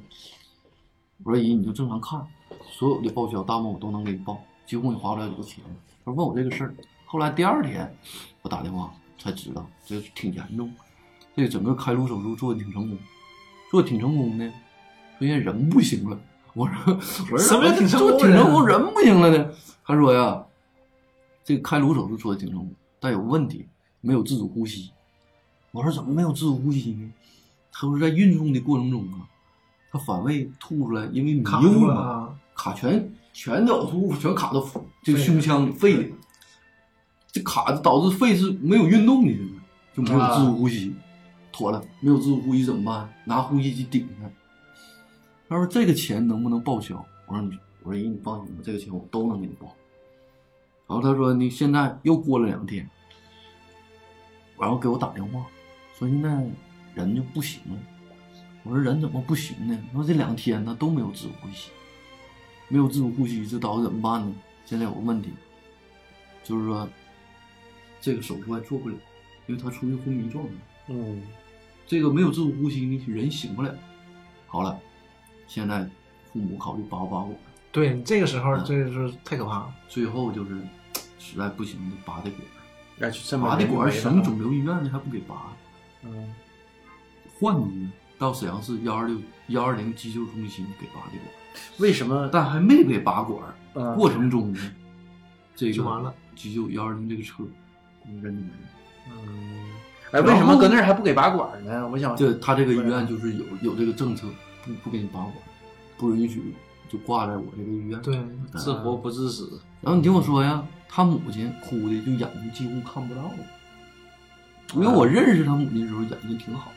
然后他这个母亲呢，就是陆陆续续这几年呢有青光眼儿，然后他女儿去世那时候呢，他就这一个闺女，嗯，然后哭的挺厉害，这眼睛呢就几乎看不见了。然后呢，我就给他打电话，我给他姐打电话，我说姨，你得让我那个二姨，她就看看眼睛。她说，因为你正常的话，你你看眼睛吧，尽早看，要拖时间长呢更不好。然后呢，她跟我说呀，现在看不了眼睛了，家里出事儿了。我说又怎么出事儿了呢？ 说我儿子，嗯你你哥，那个心脏有点不得劲儿。我说心脏什么毛病啊？就就前一阵儿呢，我过了好多天，完事儿我陆陆续续打电话，我就知道，他这个心脏啊，就是经常熬夜，突然有一天早上起来不得劲儿，胸闷。他去那个省医院去看的，省医院看呢有个指标高，然后说建议他做手术支架，他就没搁省医院看，完去陆军了。陆军呢，他也找这人儿，陆军呢，第一个急诊室大夫跟他说没啥事儿，打点滴流，打滴流见好。然后呢，他转到住院处了，住院处呢又有两个大夫，说的都不一样，有个说的特别重，嗯，赶紧随时都有风险，赶紧支架。另一个呢说，这个东西指标高呢，怀疑是心梗儿，你可以做手术或者是保守治疗。这三个大夫呢，三个样儿。这时候呢，他就奔北京去了，还是奔协和。奔协和呢，就是继续检查嘛，全身做个检查。那前两天我听说是，可能还是怀疑心梗的面儿大，哎呦，要不你怎么说之前早期你刚才说那个治心脏呢？我就说心脏这个事儿是个大事儿，嗯随时它不像痛风，对，对不？而且说不清说不清而且就不吧，清心脏哈检查不出来，嗯对，这很难去检查。就你不舒服了才有症状，哎，你不这不舒服了，心脏有问题。他那你要常平常的时候，你跟常人一样。对，呀，他不是说随时都犯病对，他自己呢和他这个司机嗯，开车开到北京，一人开了三百公里，哎呦，那也挺累呀。那可不，要我怎么说？我一打电话呢，我说哥怎么你又来病了呢？那哥状态特别好，我嗯我跟这个我跟这关系非常好，因为他我总把他当成一个大哥，然后呢，他没事还给我介绍客户，然后我就把他当成我亲哥哥。我说哥你怎么又哪状态挺好的？我刚开始并不知道他得的心梗儿，后来才知道，他母亲跟我说，他倒不跟我说，因为我一打电话，啊没事儿没事儿没事儿，这个是个要我是怎么说，还是听你们说的，男人呢确实有担当，对，就是都会有压力，他这个病啊，就是我感觉呢，是个积累出来的病，他生活习惯吧，生活习惯不不好太好。但是啊我前两天啊，看了一篇报道，呃，说什么呢？不怕熬夜，就说他那个文章的观点就是说，不怕你熬夜，但是呢，你生活也得有规律。咱打个比方，就比如说我天天都是说的，晚上十点我睡觉，早上我六点我起床，常年都这样，那这个不会有问题。比如说呢，我还有一个，我回回都是说我晚上啊，就凌晨我两三点睡，嗯我早上我十点起，我常年都这样，嗯我他妈三十五年，我他妈二十年是这样，这个不会有问题，嗯，就怕他什么他呢他生物钟在这儿呢，对，就怕我现在就是这种情况，一到周末我就熬夜就剪我们这个节目嘛，然后做一些后期，睡得就特别晚，然后平常呢基本上十一点之前我就睡觉了，然后早上六点起就不太好，这个是有风险的你不来病了吗？这是一种。啊。现在有个问题就是，呃，大家会考虑这个事儿，就是作息规律和不规律，都觉得自己规律，规律也不一样。像你说，你晚上十点睡觉，早上六点钟起来，嗯这是挺好的。你晚上，呃，你可能早上六点钟睡觉，嗯对不？你下午两点钟起来，这样时间长了也没没问题，是没问题。但问题在什么呢？你半夜两点钟睡觉，你还是早上六点钟起来，哎你这个睡眠时间不够睡，眠时间不我够这个时间我现在长就有这就不对个了问题，因为我生物钟，我到点儿我就醒。昨天我姑娘，我基本睡得就挺晚，就十二点多了。然后我姑娘就一宿嘛，咳嗽嘛，最近有点感冒，嗯嗯就没怎么睡。我早上还是说七点多我就醒了，完然后迷迷糊糊睡到八点多，然后就睡不着了。我这个一宿这个 可能睡眠时间哈就四个点儿，嗯嗯，啊，就前后加一块儿也就四个多小时，而且还是那种低质量睡眠，就睡一会儿醒，浅谁睡让他眠闹浅嘛睡眠嗯啊。那你不来病了？ 就说这个 事儿啊，就是一个是身体健康，一个是职场上的压力，对，而且还有就是我听说老纪这面儿最近单位也还是有点事儿，嗯是吧是？就我有这点个变化。我这年初的时候不就说这个工作上有一些变动嘛，然后是年终的时候我们录这个节目不聊是年初刚换工作，嗯啊对，，从原来一个非常安稳的那么一个环境儿跳到，在我看来就是有点风险的这么一个单位。老季，你不是那个刚才说你不是签长期合同了吗？嗯是是刚才完事说儿长你期就换合工同，作了呗？对，长期合同是这样，呃，单位不主动给你解除，除非你犯重大问题、有错误的时候。那你犯啥错误了？嗯主动离主动离 的职位，但我属于主动的，所以也没有生那生个，活作风有问题啊。所以也没有那个补偿， 也没有那个补偿，也没有那个 HR 跟他一说，啊嗯你看你都办犯这大事儿了，是不是？你就自己走吧，对吧？我不该是有面人子。人可能就没明说吧，你这事儿不能明 嘛。完了，整成这你事儿明了。明明白就是别别说太 多。太多。然后你这换工作，嗯现在比以前强呗？嗯，应该是环境上能比原来能好一点儿。这个新的一个企业嘛，实际上这也是一个应一这个个机会，对一个机会吧，也是应着这个现在混合所有制改制，也是借借着这个机会换的这个环境儿。新到的一个新公司，虽然说这个和以前的这个企业呢还有一定的这个联系，但相对来说体制改变了，嗯，然后这个生存的这个环境儿也变了，竞争压力也大了，因为这民营公司和这个国有企业肯定是不一样，包括现在的工你作现在的跳到民营企业了，对，现在属于是一个民营单位，啊、包括这个工作的压力啊，要比原来都要大，而且这个节奏也特别快。你看原来在国有企业呢，常说啥呢叫四个半点儿，包括这领导开会也说这个四个半小时，呃，工作时间一定要抓住。怎么个四个半点儿呢？上午一个半点儿，八点半上班儿，啊、上班儿呢也不见得马上工作，倒倒茶水儿，扯不扯不闲淡。九点钟开始工作一个半小时，到中午了，到中午了开始唠唠闲嗑，准备准备吃饭。下午一点工作，再腾吧腾吧，从一点半两点开始工作三个小时， 你那还招人不？快到点儿了。所以说这个国有企业的四个半小时是而这么且来的，人家就是这就是嗯啊，潜规则，你能把这四个半小时利用明白就行了，人是这个意思，嗯对吧？对剩下那三半小时我不要了，白给你。所以我有我的原则，哎对，就这样就不错了，就是人就这样不能破坏的。我的原则。呃就就要这四个半小时。但现在你到民营企业，你就没有这一说了。嗯，啊，你就是因为这个工作压力本身也大嘛，所以你就远远不止四个半小时啊。早晨最起码你要提前来半个小时，晚上晚走半个小时啊，而且这是硬性要求还是硬说性要求，是对特定人群的硬性要求，比不如是说对你们中层干部呗？对，不是对所有的员工啊，只啊只是特定人群的这个要求。一个是提前到岗准备准备工作，再一个晚上多多多这个总结总结这一天情况。就那这样我就觉得你这是从这个享福的地方跳进火海呀、是，我觉得我以我对老季了解，就是你这情商比较高，看得挺透。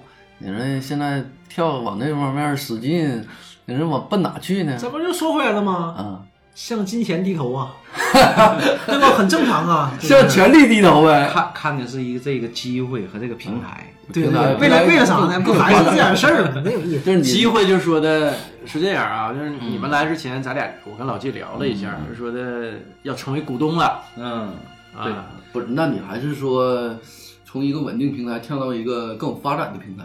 嗯也有合伙人呗机会吧啊，机会。嗯机会，对，因为这个员国有企业嘛，相对来说员工比较安逸，待遇呢比较好，但是收入相对来说不高。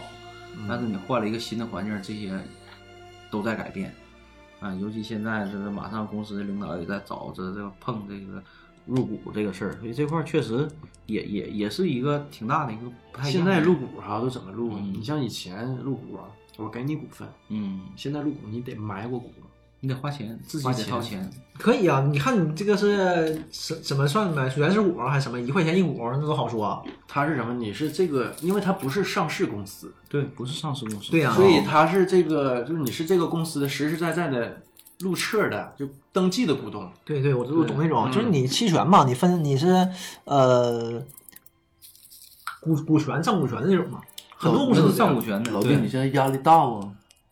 非常大呀！现在这种压力非常大，因为一个是啥呢？由原来给企业的打工者啊你变为一个这个股东，首先来说，你的这个利益和企业是捆绑在一起的。原来可能说是给这个企业工作也好，或者给老板打工也好，现在叫啥？给自己打工，就明显这个动你不就给自己干吗？，对呀、那你现在是应该是适应潮流啊，与时俱进呐、现在就是得这样啊。 现有的这个现有的大的环境，尤其东北这边儿，你现在都搞这个企业混改，就是要适应这个潮流。是是是啊，是你现在没有办法，整个大你环过境是这样。过去的那种体制，你限制到你这个企业的发展，甚至说影响到你员工的这个发展。那老纪这个压力是良性的，也跟你一比，你俩人有本质区别对，像我和明月这种，啊。就就是跟红楼这种嗯，这是想跳楼，人家是我想跳红楼。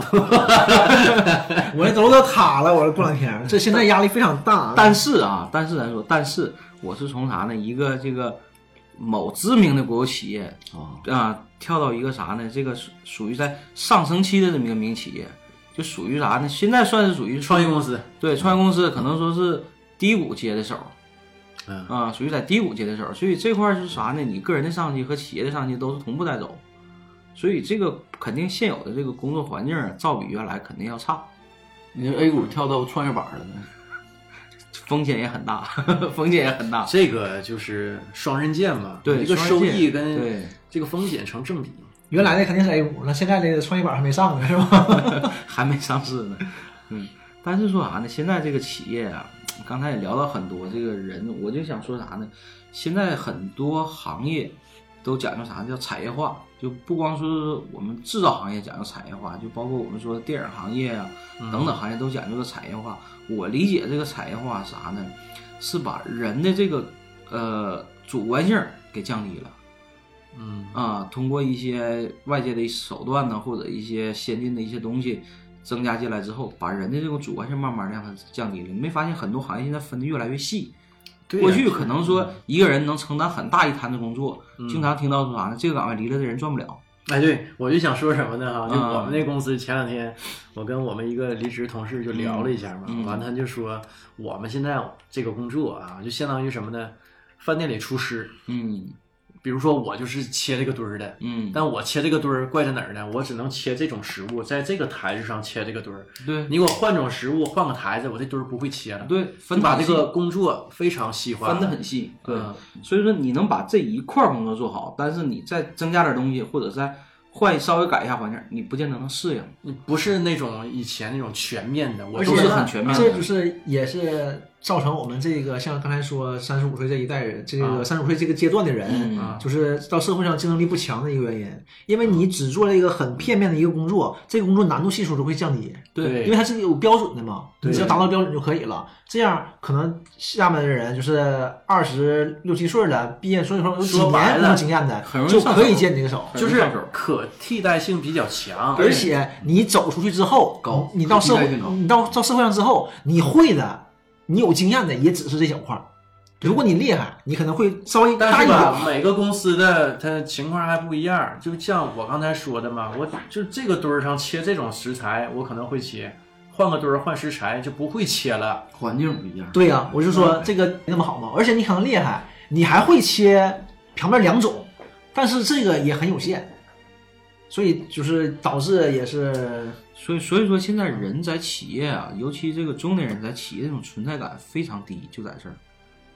就是你当你离开这个现有这个行业，可能你在这个行业做到一定高的职位了，但是你所掌握的这个技能，或者是你所有的这个经验，再换一个环境，你不见得适用。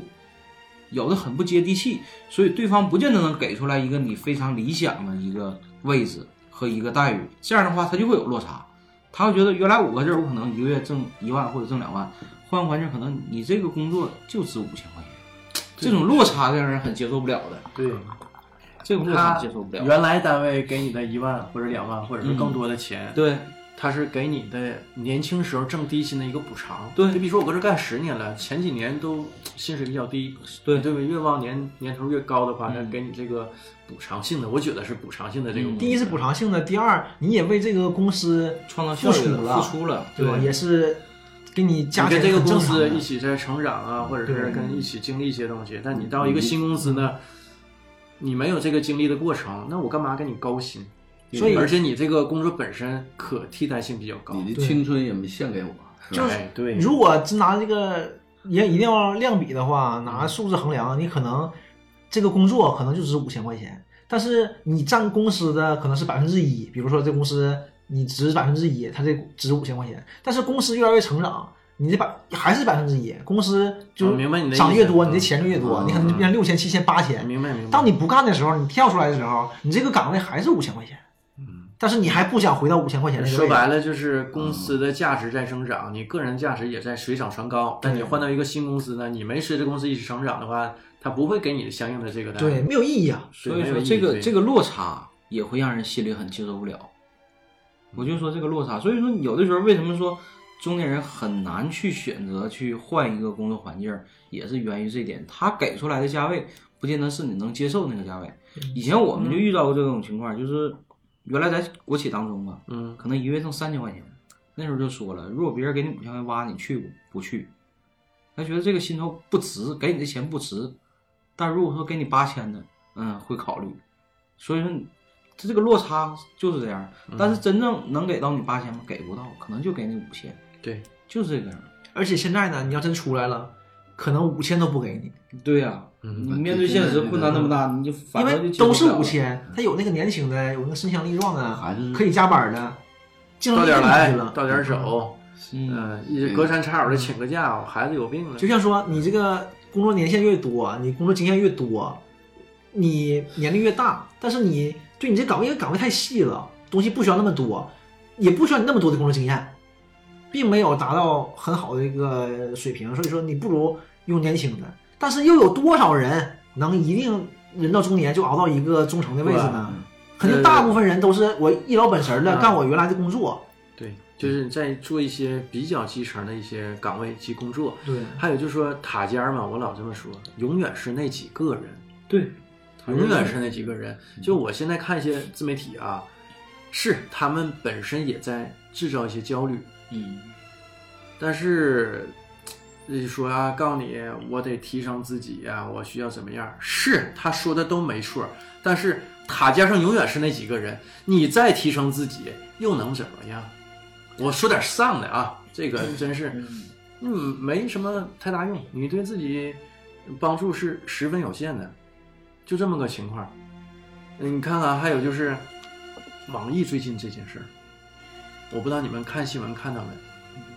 网易在裁逼自己的一个得了绝症的员工离职，而且手段极其卑劣。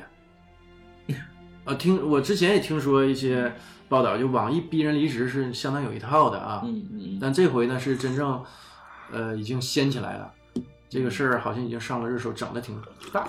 嗯，完，网易也在，呃，在网上公布了他的一个公开信，呃，也在道歉，说我们错了。公关嘛，哦嗯哦，但他正视这问题了，他本来就确实也是他错了嘛，嗯这事儿他也确实做了，你就这么个情况，道这歉个有个屁用啊！没用啊！嗯你这个员工，呃，天天加班加点儿的，在为公司付出，然后没有得到相应的报酬，嗯他他们好像加班没有加班费，然后其次呢得了绝症，我不知道，我也不能认同啊，就说的他得这个绝症跟加班之间有什么必然联系，但是他确实是在岗的期间得了绝症，嗯。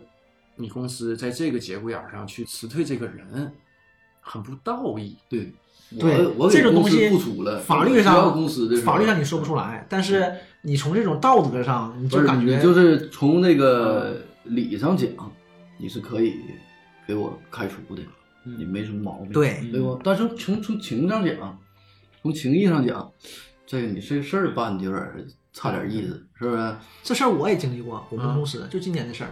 我们说我们公司，呃，就是全国整合嘛，嗯然后一部分工作挪到了，一部分业务挪到了西南嘛，嗯这边就会空出来很多。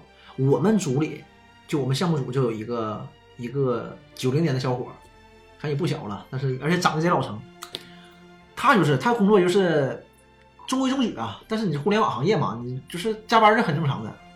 咱不说什么原因啊，反正他是后来检查糖尿病挺重的，呃，到现在倒是缓过来了，一切正常。但是你加班就不能了。然后这次裁人就给他拿掉了，他是被释放了。释放了之后呢，然后也没有别的部门接，因为你这个事儿，你大家肯定都不想接你，就是你咱也没什么感情，你身体不太好对，咱没什么感情。我过来要个人儿，你要我这样的，我也犯不嗯上，万一以后有什么问题呢？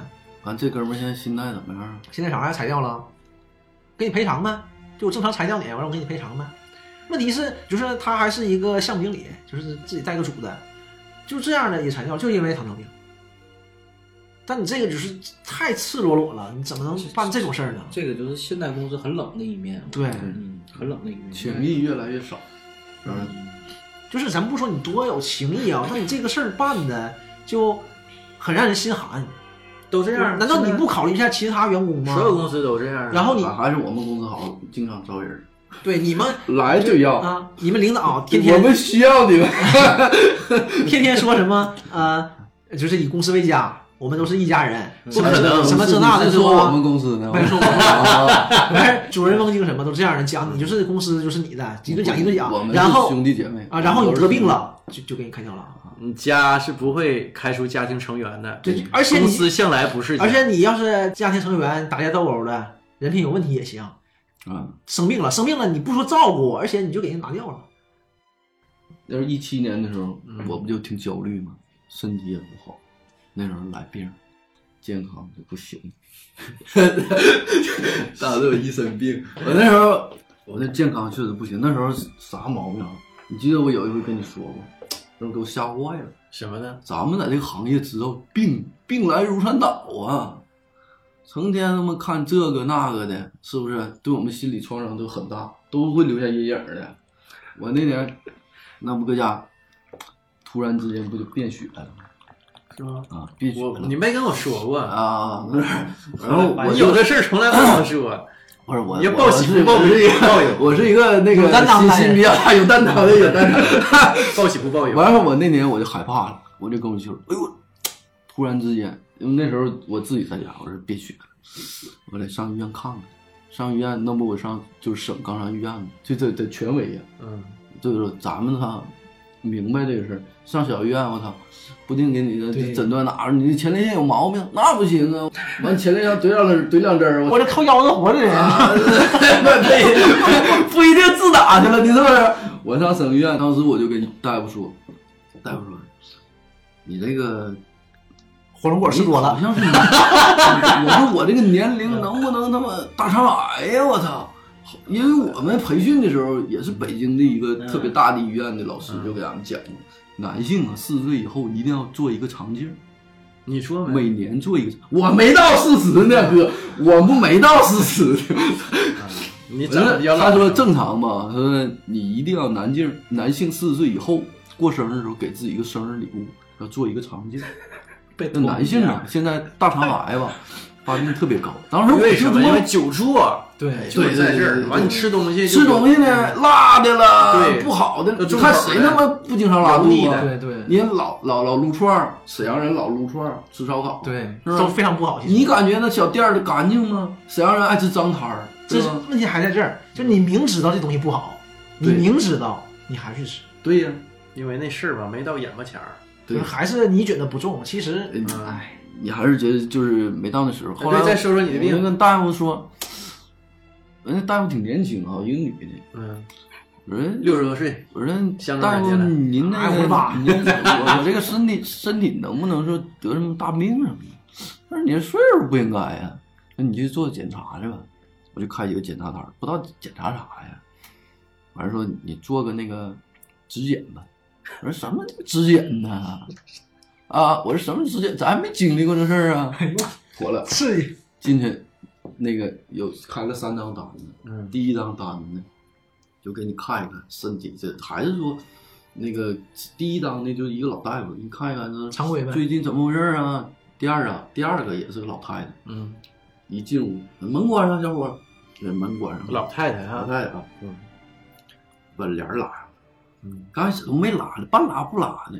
我说我合计干啥呢？他们躺下吧，一张里边一个板床，嗯我，躺下了，我说你趴着躺， 我我仰着躺着，习惯了是吧？哎啊仰着躺着，你以为老做结膜呢是吧？ 我我给我整精油了，我说躺着仰着躺着，完事儿呃那个你趴着躺，态度挺冰冷啊，嗯态度挺冰冷人家见多啊，岁数太大了，是老太太。态度嗯不是挺年轻人，你还想咋的？呃，不是，我就你这玩意儿，我也不知道，我也不我后来一合计，他才不知道干啥聊聊天儿啥的，说也能缓解我精神压力啊情，精神压力他啊。们这个行业都是聊天儿治病，话聊啊，奇怪。 话聊话聊，完了，我说我就被子趴着，被子趴着呢，老太太把手套戴上了，给我凳子拉过来你坐。我说这干啥呢？看一看怎么的？他说扒开看一看呗。我合计也没啥大事儿， 他不抹点儿凡士林啥啊的？对，呀，后来你看戴手套了，这个抹了一堆哇白的。凡士林。呃嗯，膏啥的，像他妈吃螃蟹似的，公螃蟹里边有那。哎我以后还想吃螃蟹呢。 哎呦我 天，河蟹，我跟你讲，那时候河蟹便宜还肥，嗯完 儿完儿我就我，但我也没没就没怎么看，因为看不着了，对，嗯，我就听后头，什么感觉？一我激我当时我当时出去了没没经历过，嗯我这一紧，我说得亏我这我有劲呢，我这一夹，我说夹着，哎，能这精神压力大一夹，可能得劲儿点儿呗，不那么不那么刺激了，是吧？ 谁刺激啊？你刺激，人家刺激啥呀？不是，我就说我不那么刺激了，啊当时我主要刺激啊，你没接触过这玩意儿，感觉挺不一样。完事儿那个爽吗？那个大姨就跟我说：“你干啥呀？” 我说：“我是真的。”她说：“你你这个放松啊。”我说：“啊，行。”我这一放松，好像紧张人跳一下进去了啊，刚开始进半截啊那个那那什么那大夫是锦州人呢？不是不是，他这说这意思呗，说这意思，咱可能带方言呗，说这意思。刚开始进半截儿，我一放松，我吐了，啪，全进去了。手都进去了，哎呀，我操！我操，你这就挤兑我可不好啊！没有我就问一人问家啊。坏人讲的这痛苦的经历，你怎么这样呢？你干不了我。完事儿完事儿，我我当时就心里就就一下就那啥了，我说啥怎么还有这玩意儿？心里一沉呢。我说这玩意儿，那那个大这大姨搁那不停的 转呢，可能有个三四秒，大姨噗拔出来了，我就觉得哎呦，这个屁股 火辣辣的，啊， 哎呦我，毛肯定火辣辣的。这人打火机有两毛呢。 哎呀，完事儿我就都是给你这这这儿是擦一擦吧，呃，下下下上下一个屋。当时我就心里挺那啥，最后他没跟你说什么呢？啥也不说，要么怎么说？你跟我聊聊天儿呢，我心理压力能小点儿啊。就告诉你什么病情啊，或者是安抚一下哈没。啥事儿，挺好的，啥也行。他不会说这个，他是检查的。完了，等到有第三个，我一男的也是，这回妥了，不用手了，嗯，拿个仪器一根管儿，哎呦我操，给竖进去管儿了啊，啊！管儿妥了，不是 管儿妥了，给这管儿上秃了 这回，太好了，管儿他妈也不细 呀、傻了。啊，噗！哎呀，这女生是这回挺脱了，形象，满脑的画面感。这回我也不夹嗯了，夹还有二次痛痛苦， 对对，再 来第二一回。下完事儿了。嗯，我一出去一检查，好了，那大夫说了，你这有什么痔毛病有痔疮，开药吧。就痔疮 啊，我说一六十三我说条，那我说开药好使不？他说你别管好不好使，你现在止血呀。我说您是内痔还外痔？不知道，我没太注意，有点忘了，一七年的事儿。嗯，完事儿呢，我就走了，他给我开药，他说你别吃辣。当时我我跟那个我说你这几年都不吃辣，你就哎说你胃不好，他没说他这事不儿。是我胃也确实不好，完事儿那个这捅到胃里了。之之前呢，我跟那哥几个吧，咱们麻将局儿吧，之后呢就水煮鱼，嗯，石马路你们麻将局儿儿我从来也没参与过，啊你不也整两回吗？哎嗯，少少少。而那个就骑马路那水煮鱼老不是我，关键是我想说啥呢？你们麻将局儿我参与过之后，从来也没水煮鱼过。我说这意思，不，那得你已经赶上那有一个人水不了 了，煮煮不了啊了。 现在这一年就不行啊！后一七年的时候，那时候我也焦虑啊，焦虑啥呀？焦虑。一七年我就没跟你说，我操，那时候我都不知道自己得啥病了，挺老严重了。痔疮啊，没痔疮这是小事儿，那时候我胃也不好啊。而我有一年，就七月份、七八月份的时候，孩子放假，家里人带孩子去旅游，上那个青岛游一圈儿。完最后呢，在蓬莱上一个岛上，就在那岛上待着，待了三四天。完事儿呢，第二天早晨呢，我们就要回去了。回去是晚上五点半将近六点的飞机，然后呢，天气预报就说下着雨。那我们住民宿，民宿那个阿姨呢就跟咱说，第二天你们早点走，起个大早。我说起大早干啥呀？因为像咱们这种年轻人吧，要一旅游呢，这是样多不起大早的。对对对，本来就出去在一旅个地游方，待着，对不跟老太太成天溜达，是不是？咱不好那，咱是度假哎，跟度假旅游还不一样啊咱待待吃点海鲜呢，就是对搁沙滩上看个景儿啊，对呃，看看有没有跟人一趴趴一天，对对对，看看有没有小姑娘穿的少点儿的，是嗯呃主要是看看景儿。都是景儿， 完后来呢，他说你早点走。完第二天呢，我说因为啥早点走啊？他说第这个渡轮呢，你要到港口，这个从岛上到的港口的渡轮，第二天下雨的情况下，下大呢，中午就停运了，可能十点就停运了。完你就得早点走，赶上这渡轮还在运的时候，嗯要么你们赶不上飞机，嗯，你从岛上回不到岸上。第二天起大早，我六点多就六点多就起了，因为我度假呢，晚上睡得也晚，看手机什么的，看点公众号什么的。完六点多起了，赶紧坐船。当天确实下雨不太大，等坐到岸上的时候呢，因为我起早还没吃早餐，我就有点晕船。完晕船呢，哎呦，哎这个特可不得劲儿，晕船晕车，我这毛病一直从小到大没改过。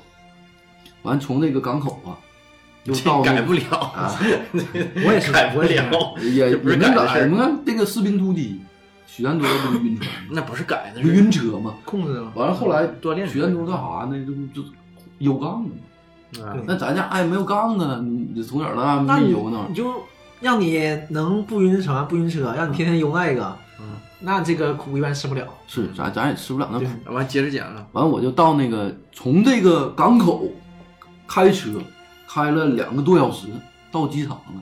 到机场大时候十一点多，等到十二点的时候呢，我又晕车了。这整个一道，等到十二点的时候呢，有个啥事儿呢？天晴了。嗯完，我当时就挺郁闷，挺郁闷的。郁闷事儿还在后头呢。我从十二点半开始就拉肚子，因为啥？那个地方吧，采无花果，嗯这无花果特别甜，就搁树上摘下来，都这老大无花果。嗯，咱们小时候吃那无花果，一毛钱一袋儿的，对是香香巴巴的对，那觉得挺好吃。完事儿要不就咱大了吃那种干的干的无花果，特别甜，没吃过那种无花果。完事儿就那天就就是那两天就吃了好多无花果。后来最后一天的时候，我头天晚上那无花果吧，可能稍微有点烂了，但是更甜，我就吃不少。完第二天就拉肚子，我是从十二点开始，我印象特别深，拉到一直拉到晚上七八点钟。哎呦我去，拉脱了吗？大概是五六次或者六七次吧。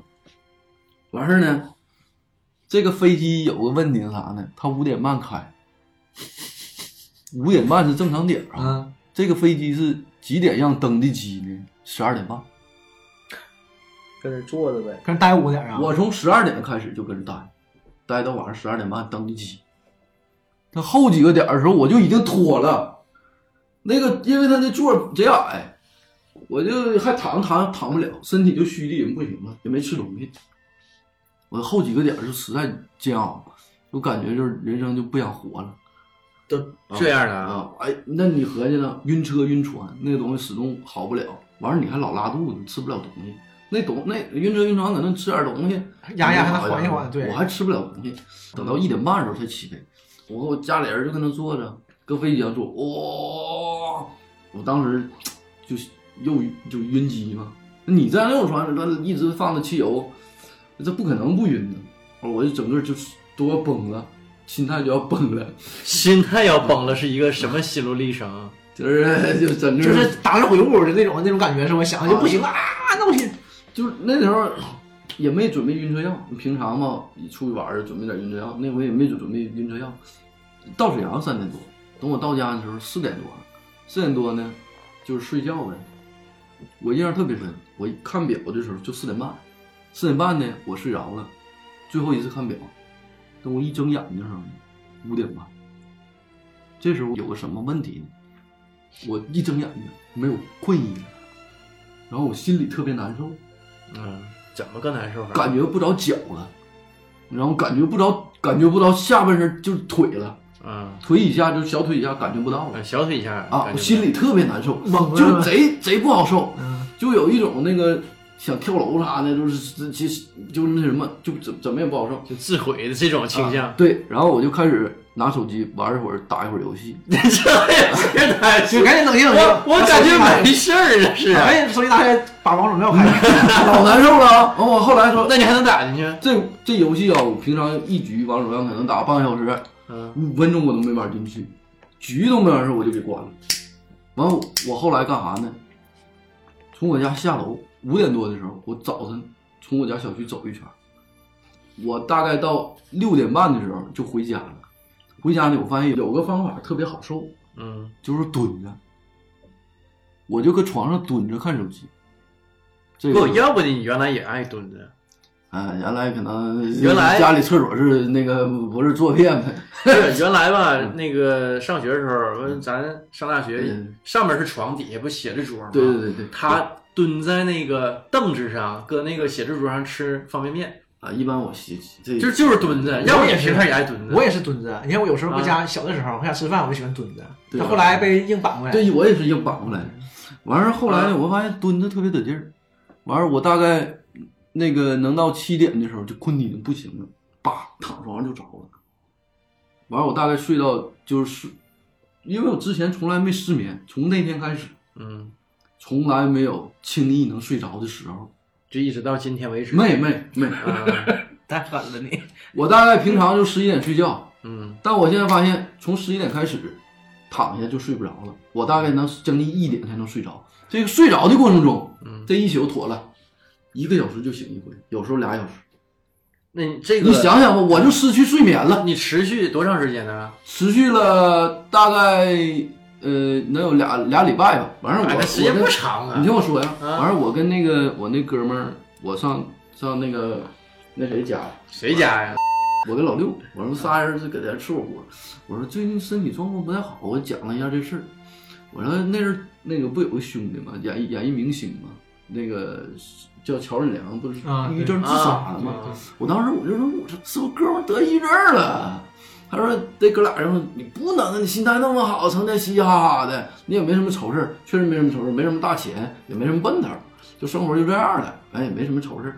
说你不应该存在抑郁症。我说我是啊，确实不应该是不应该得抑郁症。后来呢，我上医院，上医院呢，我原来是想上医院，后来呢，我们公司不有那个 VIP 吗？我的 VIP 那个就跟公司那个有一个就是家庭医生，就是基本上都是那个各个全国的各个大医院的那个各个科，他是在线辅导你。嗯然后我就完线上一线上线上线上医生，就一共是四个，只有心理科只有四个大夫，其中有三个是那个心理科的主任，有一个呢是护士长，然后我就相继的问了他们一下这种情况， 嗯然后呢，第一个回复我是啥呢？问你这个应该不是什么抑郁症，就你早点睡觉，然后呢泡泡脚，睡前喝点牛奶，不要看手机了。这说 明这不啊就扯淡的吗？这我我妈也是这么跟我说 的，是吧？咱们专业大夫也这么说，我感觉是 阿 姨叫专业性神很经强性，呃，叫什么官能失调你听我给你讲啊。啊？然后呢，我问第二个大夫，基本上也这样。第三个大夫的时候，他说可能是轻微有点心理问题。他说你吃两种药。后来我一查那两种药，第一种药你就是安眠药，第二种药呢就是抗抑郁的抗药抑郁啊。然后我也没吃，我操，这药他妈吃上不他妈有依有赖副作性用啊啊，有有依赖性怕这啊，个怕这种东西。完，基本上这四个大夫全是这么说的。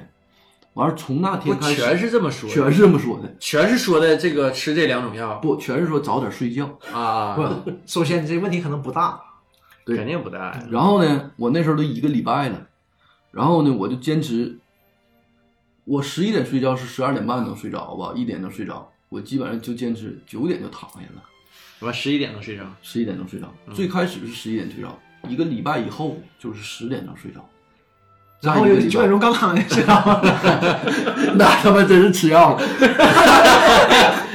完完后来呢，这种症状就慢慢消失了。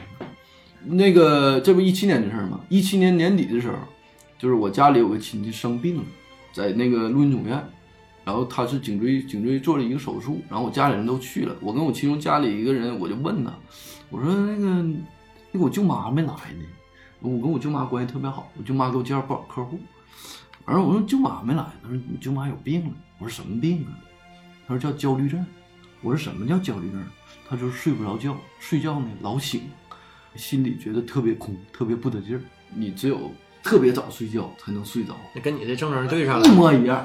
后来我一查，中年人百分之七八十都有焦虑情绪，对，肯定都有。因为有点什么事儿呢，得焦虑症的都是因为有点事儿，什么事儿呢，把这焦虑情绪触发开了。对，后来我就像有个开关似哎的，对打开了，对，完了我就问我舅妈，我说你这个怎么得的？她说呀，她父亲呢前一阵儿就是生一回病，然后没人照顾，然后呢，她就去照顾去了，这整整这一个月呀、她父亲老起夜，老睡不好，然后她基本上这一个月没怎么睡觉，完了导致呢，她就突然发这焦虑症，她比较严重，那严重到什么程度呢？到医院去住院，住了半个月院，然后后来去三三亚疗养，吃这个药呢，医生说最少吃三个月，可能你就症状一直不缓解呢，要吃一年，基本上一年之后就会好了。焦虑症是跟抑郁症还完全不同，它是有一种焦虑情绪。完，我后来呢，就基本上睡特别早，慢慢呢就调整过来。当时我不知道有焦虑症这个事儿，我不知道得了什么病，但是我就硬睡的，硬睡基本上硬就晃是过来啊，硬晃过来。但现在也有个毛病，比如说有一回，咱们仨去咖啡馆的时候，你记得吗？嗯咖啡馆关店了。嗯啊，完，咱们仨呢搁外头聊天儿，那天可能就搁外边站着他妈聊嗯上一热两了点钟上啊是热了吧？是吧？我回家的时候一睡觉就睡不着，上周你回去睡不是嗯不是，有一回我们双校咱仨啊，你记得那那年那不那好一长时年间以多前了，了一年多了啊，，对呀，完事儿我就导致啥呢？半夜老醒，只要是晚睡，这妥了，这两三那天。你上周是不这是个也病样症就这样，但我现在时间长了就好好很多了。啊对，这个可能我觉得不全是心理上的，可能跟你身体上也有关系，身体不绝舒对生服中了上，绝对身体对，上会有身体关系。身体不舒服，劳累了，他说这个事儿吧，嗯啊我身边有个同事亲人啊，同同同事父亲，他是咋的呢？年轻的时候有一回出国，出国回来倒时差，因为他平时生物钟吧很规律的，到点儿睡觉，到点儿这个这个这个去吃饭吃饭，到点儿上厕所都很规律。这一出国一倒时差回来，彻底乱套了。嗯，导致啥呢？刚回来那天啥有有什么毛病？便秘。